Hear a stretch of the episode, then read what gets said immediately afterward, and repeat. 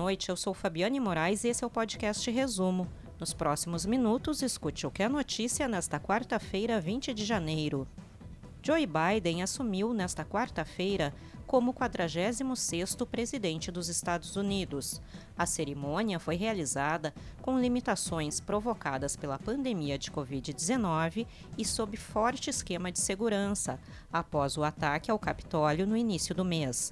A chapa democrata, composta por ele e a vice-presidente Kamala Harris, obteve votos de 306 delegados, contra 232 de Donald Trump.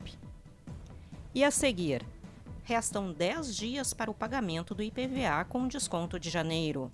Incêndio atinge depósito na zona sul de Porto Alegre. Candidatos do Enem, barrados no último domingo, têm direito à reaplicação de provas.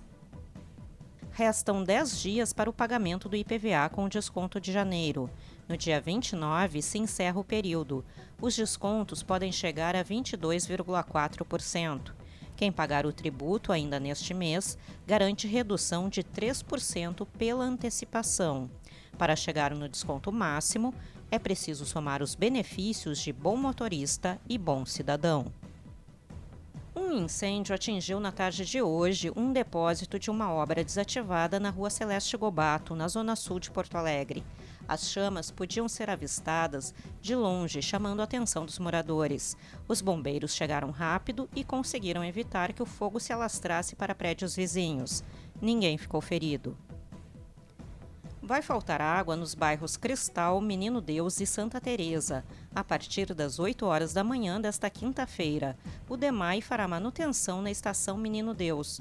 O restabelecimento do serviço está previsto para a madrugada de sexta-feira. Se chover forte, o trabalho poderá ser transferido para outra data a Agência Nacional de Vigilância Sanitária tem 72 horas para prestar informações sobre análise da autorização temporária para uso emergencial da vacina Sputnik V da Rússia, utilizada contra a Covid-19. A decisão é do ministro do Supremo Tribunal Federal, Ricardo Lewandowski. Com os dados, ele decidirá se autoriza o uso emergencial da vacina.